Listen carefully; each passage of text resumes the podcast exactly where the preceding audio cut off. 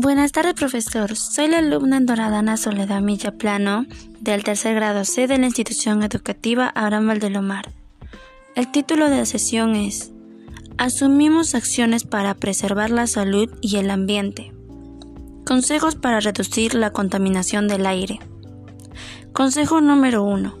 Reducir los vehículos móviles y usar más bicicletas. Consejo número 2 Evitar quemar residuos, basuras o llantas, ya que estos contaminan más. Consejo número 3. No al uso pirotécnico.